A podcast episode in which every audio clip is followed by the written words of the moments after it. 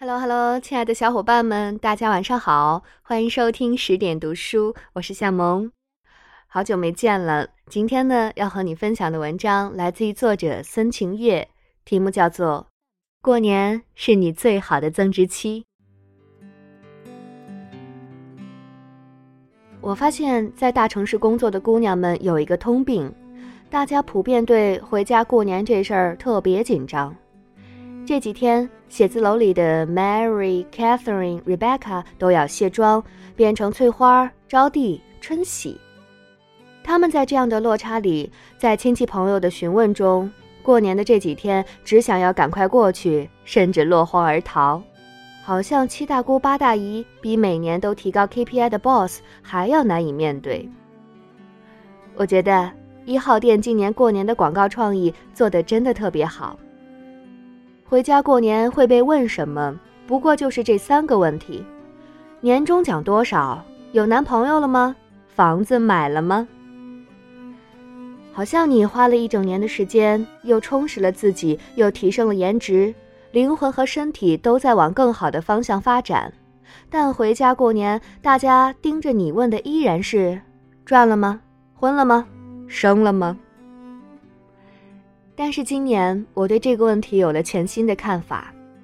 我们一直以来对七大姑八大姨有这么负面的看法，归根到底的问题在于我们，而不是他们。是我们不够自信、不够坚定、不够强大，才会在那些被询问、被质疑，甚至被嘲笑的时刻就伤心难过或者愤怒不平，然后甚至迷失了自己。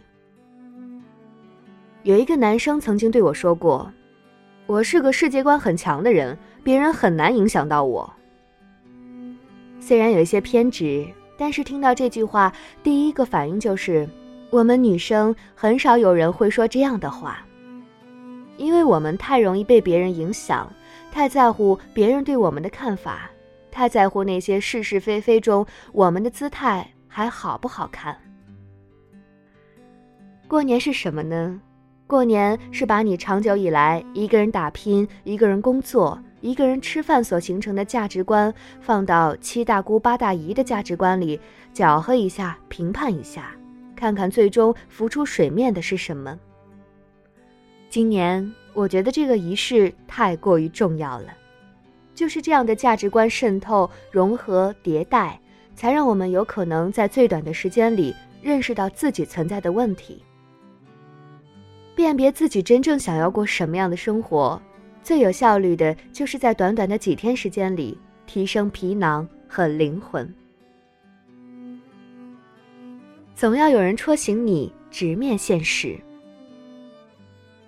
我们一直在谈论价值观，我们说人和人之间的差别，本质就是价值观的差异。其实，二十多岁在大城市打拼的我们。是一个价值观快速形成的时期，可能速度之快，让我们都来不及辨别，来不及选择真正适合自己的。我们被扑面而来的要成功、要成为精英群体，又或者要偏居一隅、诗和远方才是真谛的价值观们搞得晕头转向。七大姑八大姨虽然烦人，就知道问你赚多少、婚了吗、生了吗。而其实，这三个问题却和某高校保安问的“你从哪里来，要往哪里去”的终极人生问题是一样的。你细想便知道，这其实是我们不喜欢面对却又不得不面对的优先级问题。二十多岁，究竟事业、婚姻、孩子？这三项在你人生 list 里面的优先级是什么样的呢？其实我们从来都没有认真、心平气和的想过，自己究竟需要什么，什么才是真正适合自己价值观的。我们只是一味的盲从，一味的跟风，好像别人怎么样，我们也就要成为什么样的人，要不然就 out 了。后果是什么？后果就是，我们在三十加的时候恐慌成为高龄产妇，又或者在三十加的时候有老公有俩娃，却觉得自己荒废了二十加事业拼搏的黄金时期，一切都来不及了。所以我才要告诉你，你要珍惜每一个过年七大姑八大姨问你这些问题的时刻。他们或许只是想要八卦，只是没话找话，他们并不需要答案，而真正需要答案的那个人，是你自己。与其说回答亲戚们烦人的问题，不如说正好给你一个机会，重新思考一下排序。价值观决定了优先级，而优先级决定了你最终会过上什么样的生活。朋友的宽度决定你思维的广度，提升你的气度。这么些年，我一直在思考一个问题：我们越努力、越拼搏、越向上，我们是不是越来越倾向于和同一种人做朋友？很多小姑娘说羡慕我有这么多散落在全世界各地的闺蜜们。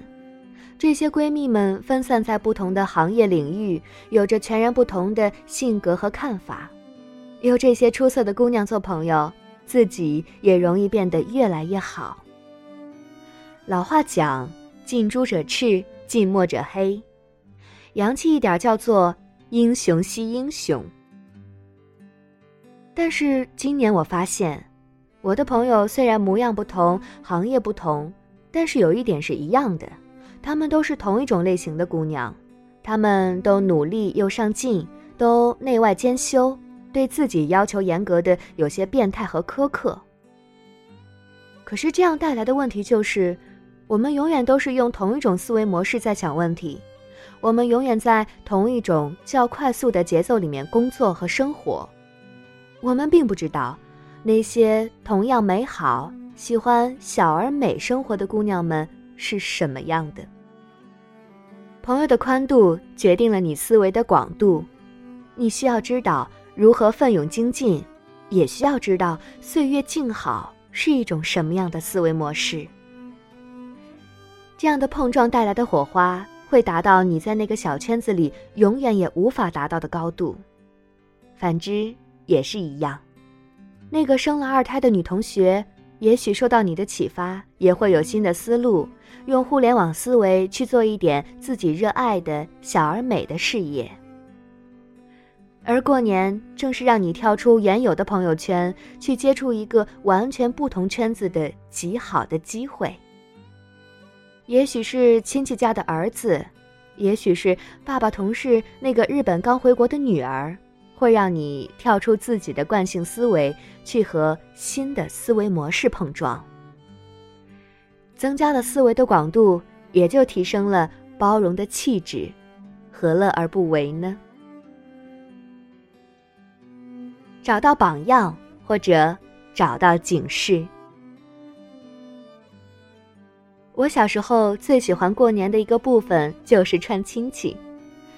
对于小时候的我来说，可能就是很简单的，看到不常见面的表姐，她穿的衣服是这么好看，心里默默记下来那件红毛衣，还有那条灰裙子都是什么牌子的，自己暗暗的也想去买一件。